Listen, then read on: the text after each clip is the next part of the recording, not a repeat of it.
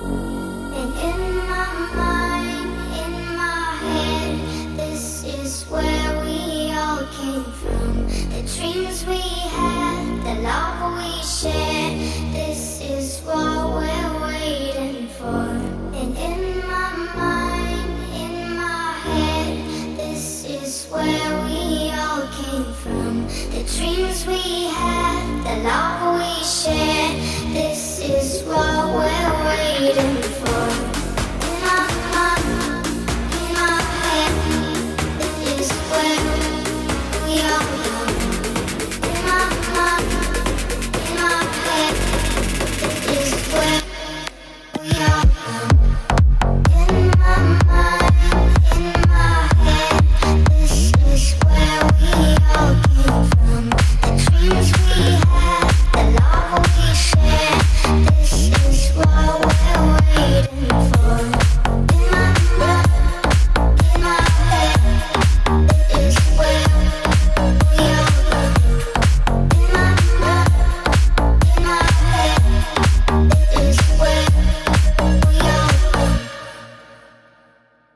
Muy buenas tardes, bienvenidos y bienvenidas al Sport Center Diario del lunes 5 de julio de 2021.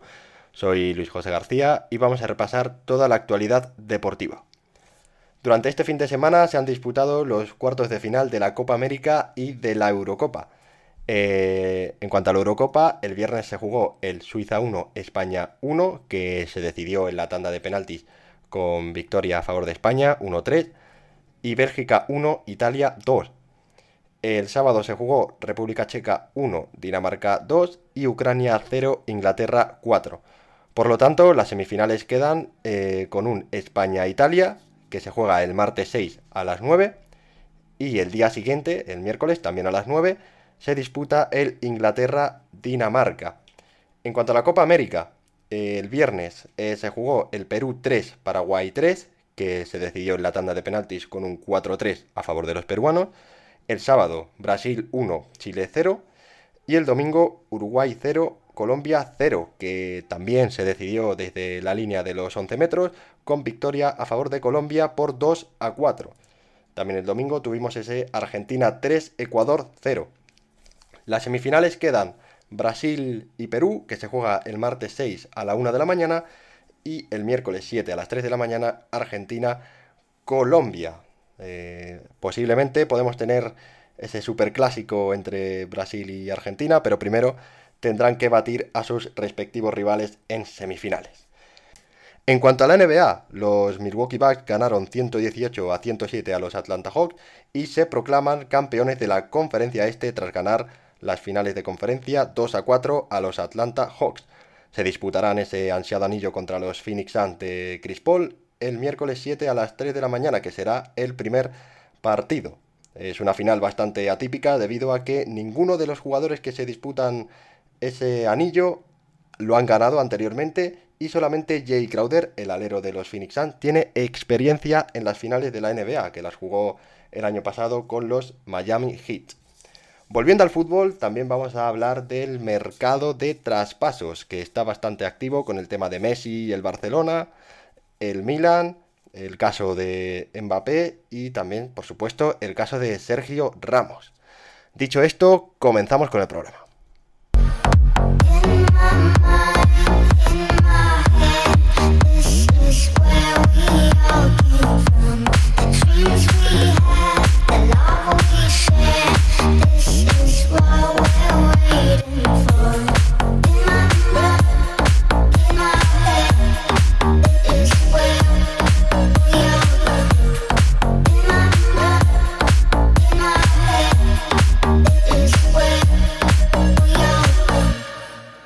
Bueno, pues hoy vamos a realizar un formato reducido con menos tiempo del habitual, dado que hoy eh, voy a estar solo.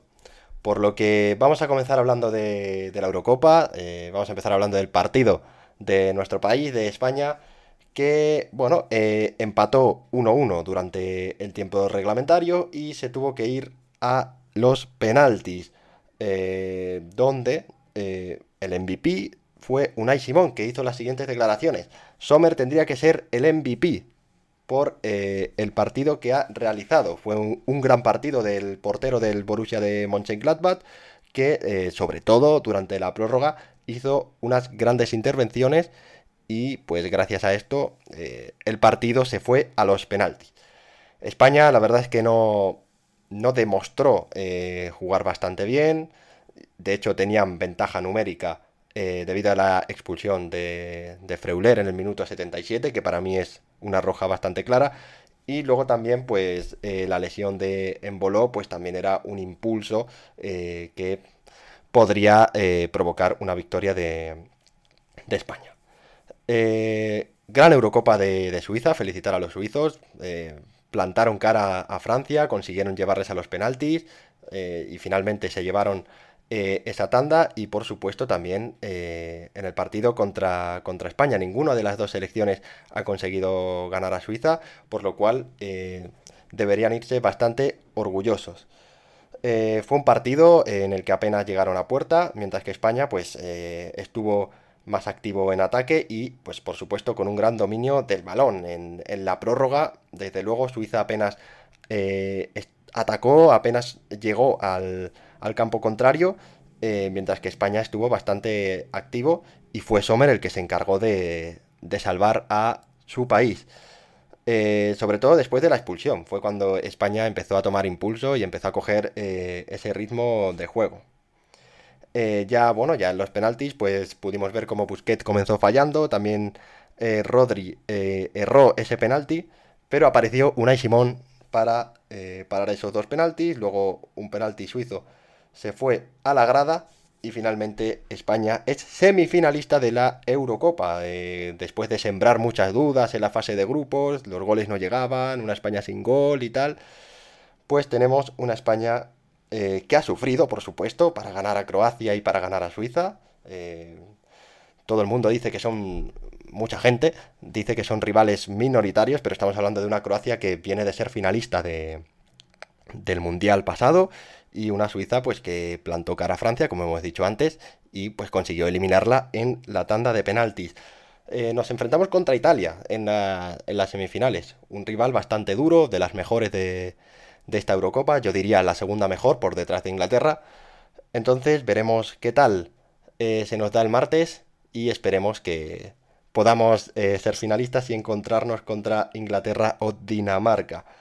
Hablando de Italia, fue un partido bastante bueno, eh, por parte de, los italianos. Eh, sí que es verdad que Bélgica no contaba con su jugador estrella, con Eden Hazard, y pierden a Spinazzola, eh, que no jugará contra España.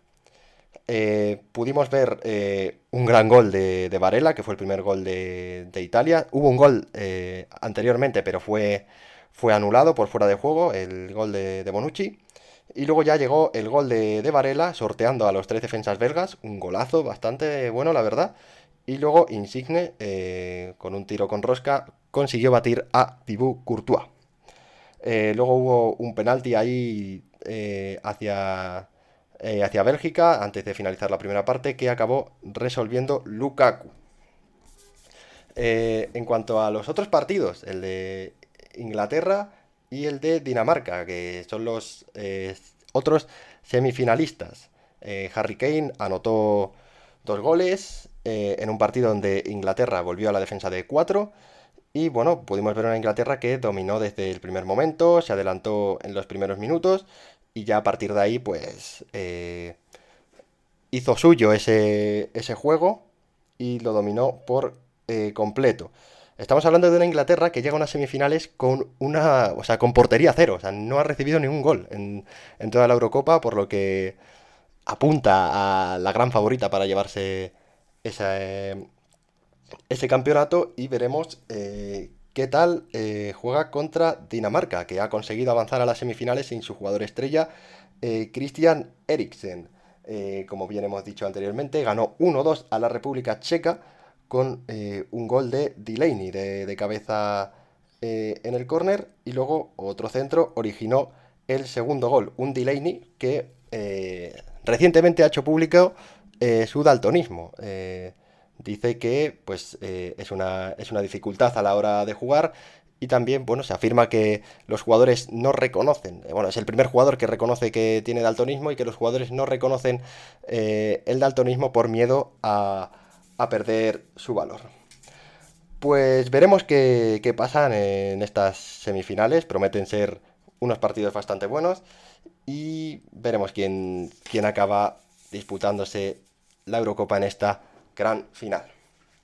Dicho esto, vamos a dar más detalles de, del mercado de fichajes. Eh, por, una parte tenemos al Barcelona, que ha dado la carta de libertad a un Titi y a Pjanic para reducir la masa salarial y poder eh, firmar a Messi, que ahora mismo es agente libre y no tiene equipo.